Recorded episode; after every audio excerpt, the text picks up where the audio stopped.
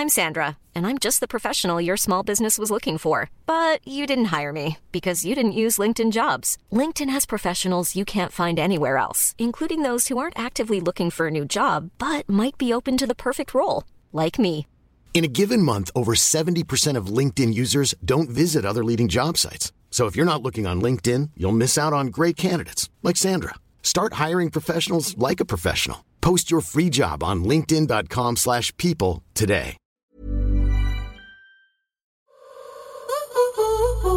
Simone de Beauvoir écrivait On ne naît pas femme, on le devient. Elles sont influentes, puissantes, passionnées ou encore ambitieuses. Leur réussite, elles ne la doivent qu'à elles-mêmes. Mes invités se livrent sur leurs choix, leurs succès, les obstacles aussi parfois. Leur point commun, elles ont toutes un parcours inspirant. À travers leurs histoires, c'est une voix pour les générations futures. Je suis Florence Grisy. Bienvenue dans Femmes d'avenir. Je ne vous cacherai pas, madame, que ce n'est pas parce que vous êtes une femme que vous êtes ici aujourd'hui. C'est parce que vous êtes un grand écrivain. Être une femme ne suffit toujours pas pour s'asseoir sous la coupole, mais être une femme ne suffit plus pour être empêchée de s'y asseoir. Oh, féministe, euh, qu'est-ce qu'on entend par cela? Je, je ne crois pas être féministe au sens de revendication des femmes, euh, de vouloir euh, démontrer qu'elles ont été euh, les esclaves des hommes et qu'elles ont été très malheureuses. Euh, je n'appréhende pas du tout le problème de cette façon, mais je crois que les femmes ils, euh, peuvent apporter beaucoup dans notre société. T'as la tête ailleurs Dans les nuages. Et toi? Sur les épaules, pour montrer à tous ces mecs de quoi on est capable. T'es prête? Plus haut, plus loin, plus vite. Voilà. Dans l'obscurité de l'addiction, les contradictions se dissimulent, échappant au regard de la volonté. Tel un labyrinthe tortueux, elle attire et repousse, offrant des illusions de bonheur fugaces tout en enserrant ses victimes dans des liens invisibles. Au cœur de cette dualité, cette maladie sournoise offre un refuge illusoire, une évasion éphémère des tourments du quotidien. Pourtant, derrière cette apparence séduisante se cachent les pièges de la dépendance. La quête incessante de satisfaction engendre un cycle sans fin, où chaque instant de plaisir est suivi d'une culpabilité accablante. Peu importe la substance, c'est toujours la même histoire. Ce qui fut jadis un réconfort devient une nécessité oppressante, dictant les actions et volant toute liberté. La volonté, impuissante face à cette tyrannie, se voit reléguée au rang de spectatrice. Pourtant, même dans ces abysses les plus sombres, subsiste une lueur d'espoir. Car au-delà des contradictions, la force de l'esprit humain demeure inébranlable. J'emprunte ces mots à mon invité. Cette maladie est réversible et si on n'en guérit pas, elle se soigne jour après jour avec de l'eau, de l'amour-propre et un nouveau mode de vie pour la plupart d'entre nous. Dépendante à l'alcool et à la cocaïne, pendant de nombreuses années, celle que l'on connaît comme auteur, compositrice et interprète notamment de la chanson La Liste, anime aujourd'hui avec bienveillance et authenticité le podcast Contradiction, qui a également inspiré un livre du même nom. Je suis ravie de recevoir Rose dans Femmes d'avenir. Bonjour. Oh, merci. C'est une très belle introduction. C'est gentil, merci. Oui, et puis très, euh, très juste, parce que dès le début, on comprend que la volonté spectatrice est importante. C'est exactement ce qu'on ce qu'on ressent euh, en lisant ton livre et en écoutant podcasts. Mais on va en parler euh, tout au long de, de cet épisode. On débute toujours ce podcast par une citation que mon invité affectionne et qu'elle a choisie avant de venir. Et toi, tu as choisi une phrase de Nietzsche. Tu as choisi qui a donné un sens à sa vie peut tout supporter. J'aimerais savoir pourquoi celle-ci en particulier. Parce que je crois que pour euh, guérir, pour sortir d'une addiction, il faut trouver quelque chose de plus grand, quelque chose qui fait du sens au-delà de cette euh, substance qu'on avait l'habitude de prendre dès que justement on n'avait plus de sens. D'ailleurs, le neuroscientifique que j'avais invité, Sébastien Boller, explique vraiment que l'addiction vient se loger dans cette contradiction du cerveau entre le grand cerveau, la tour de contrôle qui lui euh, veut du sens et, et voit à long terme, euh, et on le voit dans l'écologie aussi. Et ce petit euh, cerveau, cette partie du cerveau, je crois le, le striatum euh, dans le, le cortex singulaire, je vais pas, je vais peut-être dire des conneries, mais en tout cas ça vient de là. C'est vraiment euh, lui, il veut immédiatement se satisfaire. Et parce que justement, il sent qu'il est en perte totale de sens. Donc quand on est comme ça à se dire qu'on est mal dans sa peau, qu'on va mal, qu'on est dans des situations désagréables, quand on a un travail qui nous plaît pas, quand on est dans un couple qui nous plaît pas, eh bien, on se retrouve à vouloir euh, satisfaire euh, très rapidement ce manque de sens. Donc, si on trouve du sens, eh bien, euh, tout disparaît. Mais parfois, trouver un sens à sa vie, c'est pas une chose qui est, qui est aisée. Est-ce que tu penses qu'il faut changer la perception et sa perception surtout pour y arriver Complètement, parce que pour moi, la vie a le sens qu'on lui donne. Donc, il n'y a pas un sens. Il n'y a pas un sens que pour tout le monde. Donc, euh, pour certains, euh, par exemple, moi, j'ai l'impression que le sens de ma vie, pour moi qui suis un peu réincarniste, par exemple, j'ai tendance à croire qu'on a plusieurs vies un peu à la Mario Bros pour euh, pour réparer des choses. Et donc pour moi, toutes les personnes que je rencontre, toutes les les épreuves que je, que je traverse, euh, tout ça est là pour m'apprendre à passer à un niveau supérieur, un petit peu comme un jeu vidéo. Moi, je le vois vraiment comme ça. C'est mon sens, j'ai le droit. Mais bien sûr. Euh, certains vont dire qu'il leur faut une mission, d'autres c'est l'amour, d'autres c'est la foi, d'autres. Il faut trouver quelque chose de plus grand. Et c'est ce qu'on appelle la logothérapie. C'est Viktor Frankl, euh, qui est un psychiatre dans, dans les années euh, bah, justement de la Seconde Guerre mondiale, qui lui vient des camps et donc sa famille a fui. Enfin, il y a, toute une histoire autour de la Shoah. Et pour lui, ce sont ceux qui ont donné du sens, qui ont survécu dans les camps. Si on arrive à trouver un sens à ce qui est en train de se passer, aussi dramatique que ce soit, que ce soit une épreuve dramatique de mort, de deuil, de, si on arrive à y trouver un sens, on la surmonte. J'aimerais qu'on continue à parler de perception et plus particulièrement la perception que tu avais sur la vie quand tu étais une petite fille. Comment est-ce que tu la voyais? Je pense que j'étais une petite fille très optimiste, euh, très joyeuse, assez carnaval entre guillemets. J'étais pas quelqu'un, euh, j'étais pas une bonne élève, j'étais pas. euh, j'essayais, hein, j'essayais, mais en fait j'étais toujours un peu à côté de la plaque. voilà, il y avait un petit côté Bridget, c'est-à-dire que j'étais un peu brouillon. Et je le suis toujours. Euh, maintenant, j'ai compris pourquoi. Mais à l'époque, c'était une souffrance un petit peu d'avoir l'impression, parce que par exemple, ma mère est pas du tout comme ça.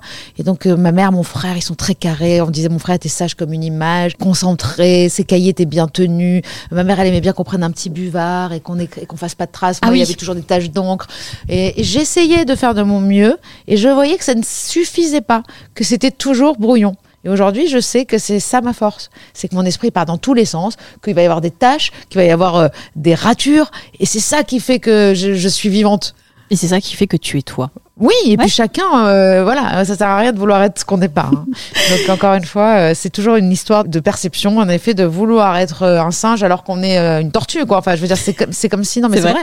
Comme si une fleur voulait être un arbre et qu'un arbre, on est tous différents. Quand tu étais petite et quand on a préparé ce podcast, je t'ai demandé est-ce que tu admirais des gens, des personnes quand tu étais enfant? Et tu as cité deux personnes. La première, ton père. Ah bah oui, je pense que j'avais un gros Oedipe.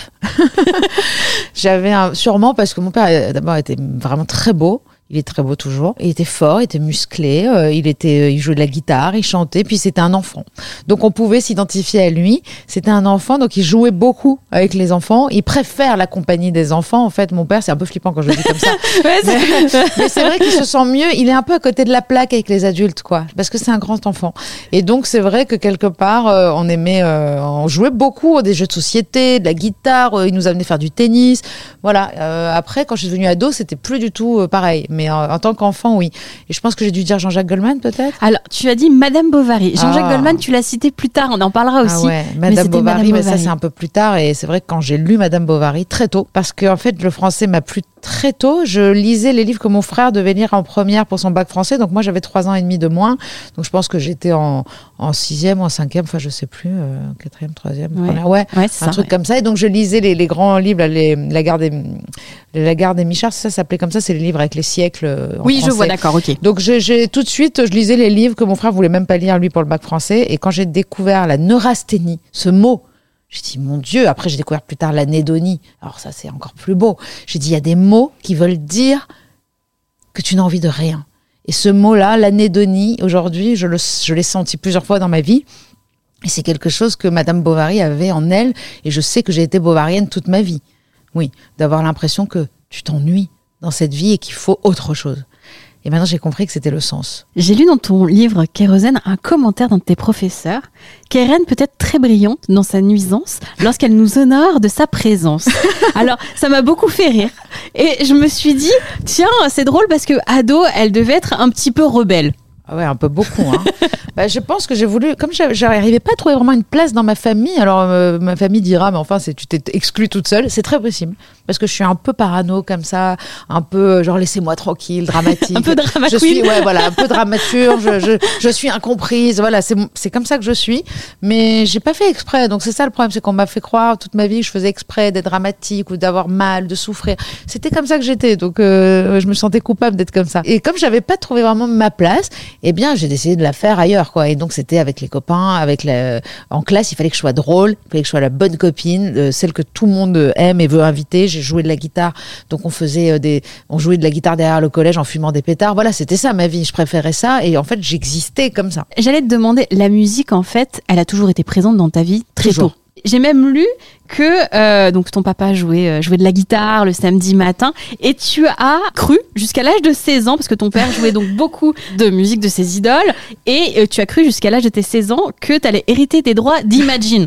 Et là, ça m'a fait beaucoup rire parce que je me suis dit, ah oui, vraiment Bah, mon père, comme je te l'ai dit, c'est un enfant. Et, donc, il est capable de lui-même se persuader, comme les enfants qui mentent et finalement croient à leurs mensonges, il est capable de se persuader qu'il avait écrit des chansons. Donc, il chantait des chansons quand on lui disait c'est de qui, il disait c'est de moi. Donc, on a eu Imagine, on a eu aussi Comme un avion sans aile. Donc, le jour où je découvre que je crois que c'est Charles-Élie Couture, je sais plus, c'était Comme un Oui. avion sans aile, j'ai rêvé toute la nuit. Un truc comme ça. Et alors, il inventait les paroles, il inventait des accords. Il mettait le truc à sa sauce tellement qu'il croyait que c'était à lui. Et nous, on a été élevés comme ça. Donc, je sais pas, c'était. Mon père, c'est. On est plus proches, lui et moi, parce que c'est un peu aussi le côté je suis artiste et je fais ce qui me chante. J'adore, moi. Ouais. Et alors, cette sensibilité aussi pour l'écriture, elle remonte à l'enfance. Oui, et ça, c'est une institutrice. Voilà, donc ça, c'est des mots euh, que aujourd'hui j'ai envie de dire à des instituteurs, à des professeurs, à des parents, à des frères, à des sœurs, euh, et puis aujourd'hui même à nous-mêmes, à des amis, à des gens. À chaque fois qu'on va dire quelque chose de bienveillant, d'utile, de, de constructif à quelqu'un, ça va peut-être lui servir toute une vie. Alors pourquoi est-ce qu'on s'en passe? Euh, Moi, aujourd'hui, j'ai compris qu'il fallait que quand je croise quelqu'un dans ma journée, il faut que je lui ai donné quelque chose. Donc que ce soit physique ou que ce soit un mot, que ce soit un regard, quelque chose qui va faire qu'il aura grandi de, grâce à moi peut-être quelque part. Et cette institutrice qui m'a dit, toi l'é- l'écriture c'est ton truc, je sais pas si elle savait ce qu'elle faisait à ce moment-là, mais quand moi j'ai été institutrice plus tard, je me souviens avoir euh, donné l'envie à un élève en lui disant, mais le dessin c'est ton truc, donc moi j'avais gardé cette chose-là. Et sa mère à la fin de l'année m'a dit, parce que c'était un cancre, hein, elle m'a dit merci parce qu'il n'arrête pas de dire qu'il veut être architecte parce que vous lui avez dit qu'il avait les bonnes, il savait dessiner les bonnes bonnes proportions. Et je me suis, j'avais oublié que je lui avais dit ça. Donc voilà, n'oubliez pas que chaque mot compte, alors aussi bien dans, dans un sens que dans l'autre. La puissance des mots, c'est Mm, toujours très mm. important. Tu as parlé un petit peu de Jean-Jacques Goldman. Quand je t'ai demandé effectivement ce que tu voulais faire quand tu étais petite, tu m'as dit être une star, puis être Jean-Jacques Goldman, puis écrire pour les autres. Oui. J'ai jamais pensé une seconde chanter moi euh, d'être au devant de la scène. Mais quand j'étais petite, on me disait qu'est-ce que, tu veux faire? Je disais je veux être une star. Bon, apparemment je voulais être connue. hein. Il semblerait que ça c'était important. Mais une star, ça voulait pas dire forcément qu'on me regarde, pas forcément euh, visible. Il y avait ce côté-là. J'avais vu un documentaire de Jean-Jacques Goldman avec Céline Dion sur l'écriture de son album 2. Et bon, j'étais fan de- évidemment de, Goldman depuis le début. Je connais tout par cœur, même le, groupe Typhoon, enfin tout ce qu'il a fait euh, de, sa carrière. Et Céline Dion, cet album était incroyable. Donc euh, voilà, euh, pour moi, c'était un des plus beaux, une des plus belles collaborations qu'il y ait eu entre la voix, une des plus belles voix au monde, et le meilleur auteur-compositeur au monde. Voilà, c'est ce que je pense. Et je me suis dit, je veux être lui, je veux faire vivre des mots dans des voix comme ça incroyables parce que je trouvais pas que j'avais une voix incroyable. Je me suis jamais dit que je voulais être chanteuse. Tu t'es jamais dit ça? J'aimais bien chanter, Ouais. euh, j'aimais bien faire des reprises, j'aimais bien animer. euh, des soirées, j'aimais bien euh, créer des chansons pour des colos, faire des chansons, on appelle ça des goguettes, ça veut dire mettre des paroles sur des chansons existantes, des nouvelles paroles. Donc euh, par exemple, je prenais un Goldman et je faisais une chanson pour ma sœur, pour son anniversaire, ce genre de choses. Mais je me disais voilà, j'aime parce que ça ça unit, ça fédère. Je sais que ce que j'aimais dans la vie, c'était fédérer. C'est intéressant que tu nous dises euh, que tu voulais pas forcément être chanteuse parce que Aujourd'hui encore, hein, je veux pas forcément être chanteuse. Alors que vraiment, j'a- j'avais envie de te demander comment tu deviens cette fabuleuse auteur, compositeur, interprète de cinq albums vendu à plus de 800 000 exemplaires, avec un double disque de platine, deux disques d'or et le globe de cristal de la meilleure interprète féminine en 2008. Mine de rien, c'est quand même, c'est quand même assez drôle. Je ne veux pas être une chanteuse, je ne veux pas, Non. mais quand même. Non, je veux toujours pas. Je crois que je me sens pas légitime à ça parce que je trouve que il y a plein de moments où j'ai l'impression que j'arrive pas à chanter, que je galère. Il y a des moments où j'adore ma voix, d'autres où je la déteste. Euh, c'est- je trouve que c'est très inégal, mais comme je le suis dans la vie tout le temps. Sauf que quand on chante, il faut un peu de, il faut que la voix euh, soit là tout le temps et qu'on aime chanter, ait des- qu'on puisse tout chanter aussi. Donc moi, je me suis très vite rendu compte que euh, je pouvais chanter ce que je créais. Donc c'était chouette. J'ai rarement fait des émissions où je chantais des choses euh, des autres. euh, Oui. Voilà, c'est pas mon truc. J'aurais pas pu faire une comédie musicale. euh, Voilà, c'était pas mon truc. Mais chanter mes propres mots, finalement, je me disais, ça me faisait un peu mal au cœur de donner mes histoires à quelqu'un d'autre. Donc j'ai voulu les chanter au début comme ça pour les proposer, pour que les gens entendent la chanson telle qu'elle a été créée. Mais en fait, très vite, euh, ce qui plaisait, c'était le tout. C'était pas euh, juste les paroles ou juste la musique, c'était vraiment ma voix sur mes mots avec ma musique. Et donc, euh, j'étais heureuse euh, très vite de devenir une star. Et- chouette. Est-ce que ce succès, à un moment donné, il n'a pas été trop lourd à porter? Il a été trop lourd, mais je m'en suis pas rendu compte. Donc, il m'a écrasé. Euh, mais moi, j'avais l'impression de le porter à bout de bras. Hum, surtout, je pense que j'étais inconsciente. Voilà, j'étais trop jeune, trop folle, trop dans l'alcool, la drogue, euh, trop dans la folie de tout et de vouloir brûler la vie euh, comme ça, par les deux bouts tout le temps. Je pense que je n'ai pas pris conscience de la beauté de ce qui est en train de m'arriver, c'est-à-dire de pouvoir guérir des gens avec mes mots, puisqu'on me le disait souvent, tu mets des mots sur mes mots, et même je m'en amusais en disant, euh, j'en peux plus de cette, ce jeu de mots-là, il faut qu'ils arrêtent les gens de me dire, tu mets des mots sur mes mots. Mais c'était le, le, le, le, qualificatif, le, compliment que je recevais le plus, c'était ça. Et au bout d'un moment, j'en avais marre, je disais, mais enfin, euh, non, c'est mes mots, et c'est mes mots. Donc non, et je comprenais pas ce que, pourquoi à ce point les gens s'identifiaient. Et aujourd'hui, maintenant, j'ai compris parce que d'abord, ça m'est arrivé moi aussi de, de m'identifier à, d'autres mots. Euh, j'avais ça avec Janis Joplin, j'avais l'impression qu'elle chantait ma, ma douleur. Et puis surtout avec le podcast, là, je me rends compte à quel point on est un vecteur d'identification et que c'est un- miracle, c'est un don qu'on a. De pas l'utiliser, c'est le trahir. Donc je me rends compte que j'ai pas réalisé à quel point j'avais de la chance de pouvoir soigner les autres. On parle de soigner les autres et on parle aussi, j'ai envie de te demander, dans la vie, on est, euh, on est souvent euh, accompagné. Il y a des personnes qui, qui nous guident, qui nous aident dans nos carrières et nos vies et qui ont un rôle majeur dans la suite de nos aventures. Toi, je t'ai demandé, tu m'as parlé de ta meilleure amie, Mm. Johanna. Oui. Elle a toujours été présente avec toi? Johanna, c'est- ma bonne étoile. euh, c'est la bonne étoile de Rose. Voilà. Enfin, de Keren aussi. Enfin, celle qui a fait naître Rose. Euh, J'ai eu d'autres bonnes étoiles par la suite. Euh, Il y en a qui ont été là plus pour, euh, pour euh, mes addictions, d'autres pour le cancer, d'autres pour, pour plein de choses, pour le travail. Il y a des gens qui, avec qui je travaille et je peux rien faire sans eux. Johanna, elle a cru en moi pour deux. Elle nous a amenés jusqu'au disque double disque de platine quoi. Donc c'était une, amie de la fac que j'ai rencontrée à la fac. Donc je me disais je l'ai rencontrée sur le tard mais en fait aujourd'hui je me dis que ça fait 25 ans qu'on se connaît. Et donc je l'ai rencontrée à la fac. On est devenus extrêmement amis et on a commencé à sortir dans le Vieux-Nice, à rencontrer des musiciens. Et là, je lui ai montré que je jouais, que je savais chanter et c'est devenu un running gag. C'était tous les soirs, elle, on sortait dans les bars, elle allait voir les musiciens, elle disait c'est mon anniversaire, ma copine elle voudrait me chanter une chanson. Et pendant trois ans, ça a été l'anniversaire de C'est Johanna. et j'allais chanter Thorn, j'allais chanter Alanis Morissette, It's like rain, voilà les trucs et genre tous les trucs de, des années euh, 2000 et je chantais pas mes chansons du tout. Et là, je lui montre que j'enregistre des chansons sur des cassettes audio. Et un jour, je lui mets dans la voiture, je dis, ah, tiens, faut que je te montre ce que je fais. Et là, elle me dit, OK, je vais monter à Paris bientôt. Je ferai un DEA euh, des droits du droit des médias. Je deviendrai ta manageuse, ton éditrice, et euh, tu vendras des millions d'albums. Et ça, c'était le, le rêve. euh, qu'on avait, on était des ados parce qu'on est, on- j'ai refait une crise d'adolescence à 22 ans moi, que j'avais pas trop faite d'ailleurs. Et là, à partir de là, eh ben, tout s'est déroulé comme elle avait prévu. Elle est arrivée à Paris, elle a commencé à fréquenter le milieu musical. Euh, moi, j'ai créé euh, des chansons qu'elle a fait écouter très vite, donc la liste. Et voilà, j'ai été un peu vite dans l'histoire, mais c'est ça. Et c'est en, six mois, entre le moment où j'enregistre la liste et qu'elle l'a fait écouter, euh, je fais la première partie d'Alain Souchon à l'Olympia. Donc euh, c'était plus, plus magique que ce qu'elle avait imaginé. Dans ton livre, il y a un passage, et tu débutes d'ailleurs par cette phrase Bonjour, je m'appelle Keren et je suis dépendante. Dans le livre Contradiction. Tu poursuis même en écrivant J'ai mis à peu près 12 ans pour me rendre compte que j'étais dépendante. 12 ans qui ont pris toutes les couleurs, celle de la liberté, de la fête, de la jeunesse, du désespoir, mais surtout celle de la souffrance et de l'impuissance. Quel a été le moment clé où tu as compris que tu étais dépendante? C'est le moment où on veut arrêter euh, cette euh, conduite euh, addictive. On le sait pas vraiment à ce moment-là. On se dit, euh, ça me fait plus de mal que de bien. Donc la fuite devient plus douloureuse que la réalité.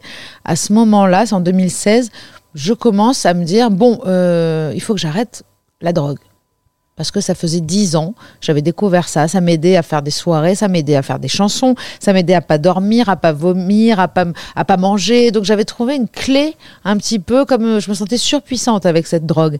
Mais petit à petit, non seulement tout ce qui était positif entre guillemets ne l'était plus, il y avait plus tout ça, il n'y avait que la souffrance et les nuits blanches et la douleur et la dépression, l'hospitalisation aussi en 2016 parce que je me dis pas que je suis cocaïnomane, je me dis que je suis dépressive. Le moment où je comprends que je suis dépendante, c'est au moment où je me dis il faut que j'arrête la cocaïne et qu'en fait pendant un an ça fait ça, des hauts des bas, comme un régime où on perd 2 kilos et on en reprend 4, quoi. Et là, je me dis, ah ok, donc ça, veut, ça veut dire que là, c'est trop tard pour moi, je suis foutue, je vais pas pouvoir arrêter. Donc, euh, je suis obligée de continuer parce que parce que j'ai pas d'autre choix. Et donc c'est ça la dépendance, c'est de continuer à faire quelque chose qui nous fait du mal, alors qu'on le sait pertinemment, sans pouvoir s'en défaire. Donc à partir de là, le travail commence. Donc c'est long et douloureux. L'addiction a ces contradictions que la volonté ignore. Penses-tu que l'acceptation de contradictions est une étape vers la résolution de l'addiction Oui, parce que c'est, c'est-à-dire c'est une étape, mais elle est loin sur le chemin, je pense, parce que moi j'ai mis du temps à comprendre que la contradiction, euh, sans trait d'union, hein, oui. la, la, vraie contradiction, c'était humain. Et c'était ça, euh, notre ambivalence qui nous faisait consommer souvent, parce que souvent on veut être ça, mais on est ça. Euh, on voudrait être comme ci, mais on est comme ça. Euh, on, on voudrait être euh, exceptionnel, euh, mais on n'est que humain. Donc il euh, y a toujours ce qu'on voudrait et ce qui est. Voilà, la différence entre la réalité et ce qu'on espère. Et ce truc-là nous fait être déçus en permanence, nous fait être malheureux, nous fait être honteux, nous, nous, nous, nous fait porter beaucoup de culpabilité de ne pas être ce qu'on voudrait être ou ce que nos parents voulaient qu'on soit. Enfin, peu importe. En tout cas, il y a une vraie contradiction entre l'image qu'on se fait de nous et ce qu'on est. Et à partir du moment où on accepte juste ce qu'on est et qu'il n'y a plus cette contradiction, il n'y a plus cette vision de ce qu'on voudrait être, mais ça, c'est loin, loin après. Euh, c'est ça qui est génial, c'est que l'addiction m'a permis de travailler euh, sur des choses et arriver à des conclusions que je n'aurais jamais, jamais trouvées euh, par moi-même. C'est le chemin de la sobriété qui m'a amené vers ça. Je voulais savoir, est-ce que quand nous sommes addicts, on est addict à tout et l'addiction peut changer au fil de nos vies? Ah oui, bien sûr. De toute façon, dès qu'on arrête quelque chose, on va compenser par autre chose. Euh, moi, je l'ai vu même en arrêtant de fumer. Euh, à la fin du repas, et ben, au lieu de fumer sa cigarette, on va prendre un dessert euh, pendant quelques mois. Mais alors, il y, y, a d'ailleurs des, des, addictologues qui prônent euh, le remplacement d'une addiction par une autre jusqu'à arriver à une addiction positive. Et c'est vrai que d'aller d'une addiction très grave à un peu moins grave, bah, d'ailleurs on le voit oui. avec euh, l'héroïne et le, et, et le substitut d'héroïne par exemple. On prend du Subutex, Subutex c'est très grave, mais c'est beaucoup moins grave que l'héroïne. Après, il euh, y en a qui, qui vont fumer trois paquets de clopes en arrêtant le Subutex, et puis après ils vont passer à, à, du Xanax, et puis je sais pas si c'est ça le la décroissance, ouais, mais, mais, en tout cas, on peut arriver d'un coup de se dire, bah, j'ai plus envie de prendre ce cachet. Tu sais quoi, euh, quand je me sens stressée, bah, je vais aller courir. Et puis finalement, euh, je vais méditer. Et puis moi, je me, moi, c'est vrai que ça a été un chemin comme ça aussi de d'aller euh, chercher d'autres choses, parce que de toute façon, on ne peut pas demander à quelqu'un de supprimer une béquille qui, qui l'aidait à vivre et à marcher sans remplacer cette béquille. C'est impossible. Contradiction avant le livre, c'est un podcast. On en a parlé un, un petit peu tout à l'heure. Et je crois que on se retrouve euh, assez bien dans la création de nos émissions, puisque tout comme toi, moi j'ai voulu prendre la parole sur un sujet qui me tenait à cœur au fil de, des épisodes, et je me suis rendu compte qu'il m'avait fait évoluer, grandir. Est-ce que ton podcast aussi, à toi, il t'a aidé à aller mieux?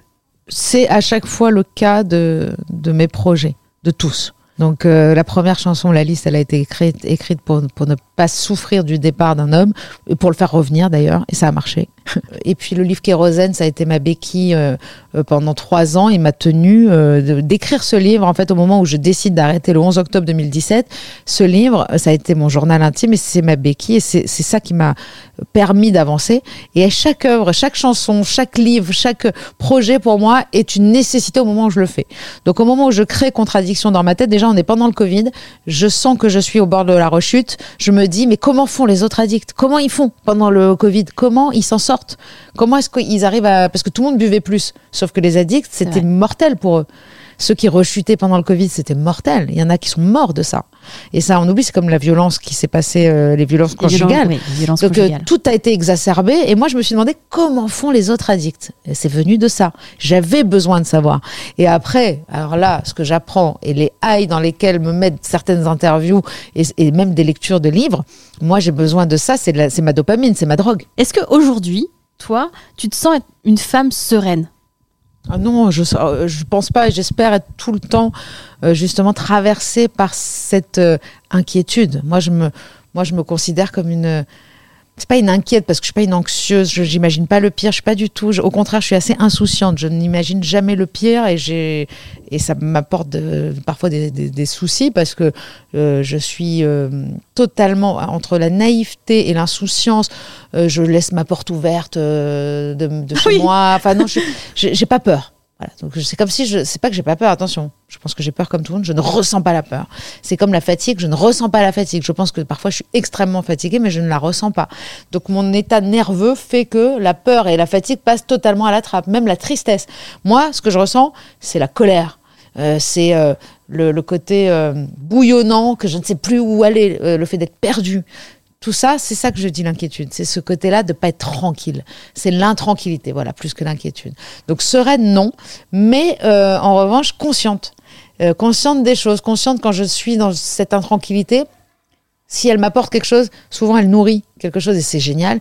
Et quand elle ne fait que nuire, eh ben, il faut trouver euh, des petites euh, des clés quoi. Mais il faut arrêter de, cette histoire de chercher les clés. Le développement personnel, par exemple, moi j'ai un problème avec le développement personnel. Je préfère la philo parce Oui. que la philo nous aide à trouver des portes et le développement personnel nous aide à trouver des clés. Et à un moment donné, si on a les clés mais qu'on n'a pas les portes, tu vois, on va aller nulle part. Donc à la limite, je préfère trouver les portes et rester devant à taper, tambouriner euh, pendant un moment. À un moment donné, je vais trouver des clés toute seule, mais au moins je sais où je dois aller. Et euh, aujourd'hui, on veut trop nous donner de clés. C'est pour ça que j'invite énormément de philosophes dans Contradiction. Euh, c'est vraiment un truc qui m'intéresse vraiment. Et euh, je- j'en suis à ma quatrième philosophe, alors que à la base, on parle d'addiction, quoi.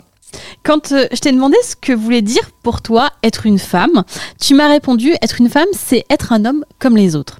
Alors franchement, j'adore cette réponse, mais j'aimerais bien que tu rentres un peu plus dans le détail. Est-ce que cela veut dire pour toi être soi-même, indépendamment des attentes parfois sociétales liées au genre Ouais, complètement. Parce que bon, euh, je suis pas du tout féministe dans le sens où je je je ne m'engage pas, euh, je ne politise rien. euh, je c'est vraiment euh, c'est même très compliqué pour moi aujourd'hui, même euh, politiquement parlant. Par exemple, je suis juive, donc il se passe des choses, Israël, Palestine. J'ai beaucoup de mal à, À prendre la à- prendre la parole et prendre des positions parce que je suis quelqu'un qui suis jamais sûr.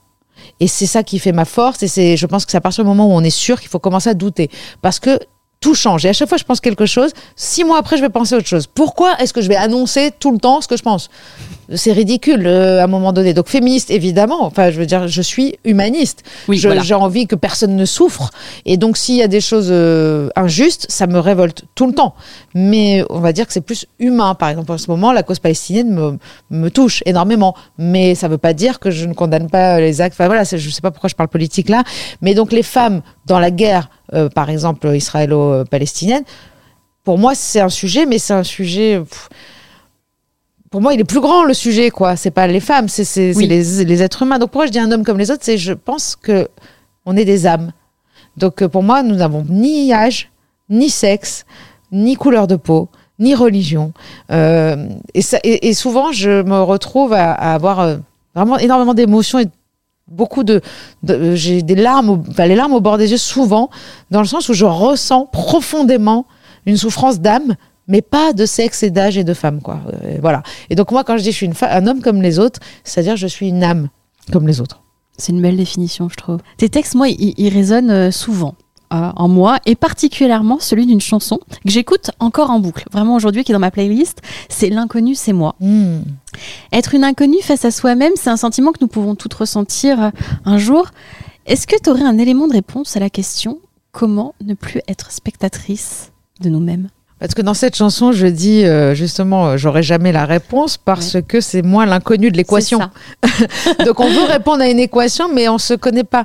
Donc euh, redis-moi ta question. Léa. Ma question c'était comment est-ce que on peut ne plus être spectatrice de nous-mêmes? Moi, je pense qu'il faut, il faut, j'aime pas ce mot, mais je trouve que ce vers quoi on, on, on pourrait tendre, c'est d'agir plus que de réagir. Parce que réagir, c'est ce que je fais souvent et ce qu'on fait tous, hein, c'est réagir à quelque chose. Donc euh, euh, c'est là que notre liberté s'arrête. C'est pour ça que je dis qu'on est tous addicts. Si on réagit, c'est qu'on n'est pas libre. On est obligé de réagir à ce truc. Là, t'as dit un truc, tu vas renverser euh, un café sur mon canapé, je vais réagir mais qu'est-ce que ça veut dire derrière? Ça veut dire est-ce que j'aimais trop ce canapé? Est-ce que toi je t'aimais pas assez? Enfin, tu vois, il y a toujours quelque chose de sous-jacent. Donc prendre conscience déjà et, donc mettre un espace. Et ça, c'est Victor Frankl justement l'histoire du sens et de la logothérapie, c'est essayer de mettre un grand espace entre le stimulus et la réponse. Donc, euh, et ça, c'est pour la consommation de produits, évidemment, et pour tout le reste, les pensées limitantes, justement, le fait d'être spectatrice de soi-même, ça veut dire on, regarde, on se regarde agir. Mais oui, parce qu'on réagit, donc on n'a pas le du tout la conscience. Si on, a, on apprend petit à petit à mettre de l'espace entre ce qui se passe et comment on va réagir, ça devient de l'action. Et cette action-là, eh ben, on est justement l'acteur. On n'est pas euh, le spectateur. Et je dis souvent, on n'est pas forcément le metteur en scène de sa vie, mais on est acteur. Il y a pour moi un metteur en scène, il y a quelque chose de plus grand. Il y a un déterminisme que moi, je pense, chacun pense ce qu'il veut, et je vais penser autre chose demain. Hein. Mais aujourd'hui, je crois que vraiment, on est dans un grand déterminisme, qu'il y a une cause et un effet pour tout. Une pierre, on la jette, elle va rouler. Nous, on est pareil. Euh, donc, je pense que dans ce déterminisme-là, on peut trouver des espaces d'action. Et c'est là-dessus qu'on est libre, et c'est là-dessus qu'on est plus spectateur. Quel message tu voudrais passer aux, jeunes filles, aux jeunes femmes qui nous écoutent aujourd'hui? La femme d'aujourd'hui est très forte. Euh, elle a le droit de tout dire, de tout faire.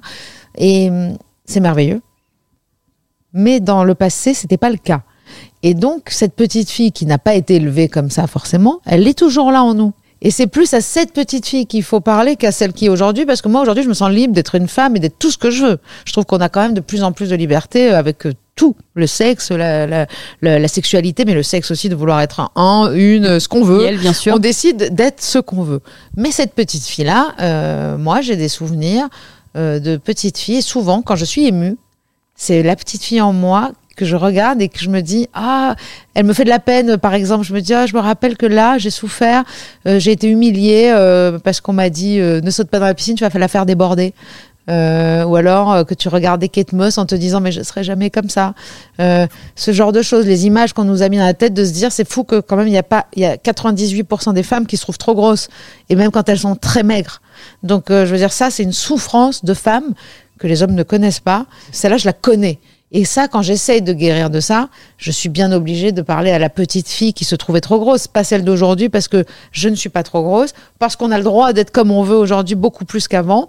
Euh, il y a une injonction, il y a quand même moins d'injonctions sur le poids, euh, et on nous montre un peu de tout. À l'époque, euh, moi, la petite fille que j'étais, on, ne nous montrait pas de tout. Alors justement, qu'est-ce que tu, tu, voudrais lui dire à cette petite fille que tu étais? Je dis, tu as le droit, en fait, d'exister. Tu as le droit d'être qui tu es et ceux qui ne t'aiment pas tel que tu es, ne les écoute pas. Voilà, parce que c'est leur problème. Chacun a un problème avec soi-même. Toi, tu dois t'occuper de toi. Et c'est tout ce qui compte. Merci Rose. Merci beaucoup. Si ce podcast vous plaît et que vous souhaitez le soutenir, vous pouvez vous abonner sur n'importe quelle plateforme et laisser 5 étoiles et un commentaire. Et vous, si vous pouviez parler à la petite fille que vous étiez, que lui diriez-vous? We are powerful. We are.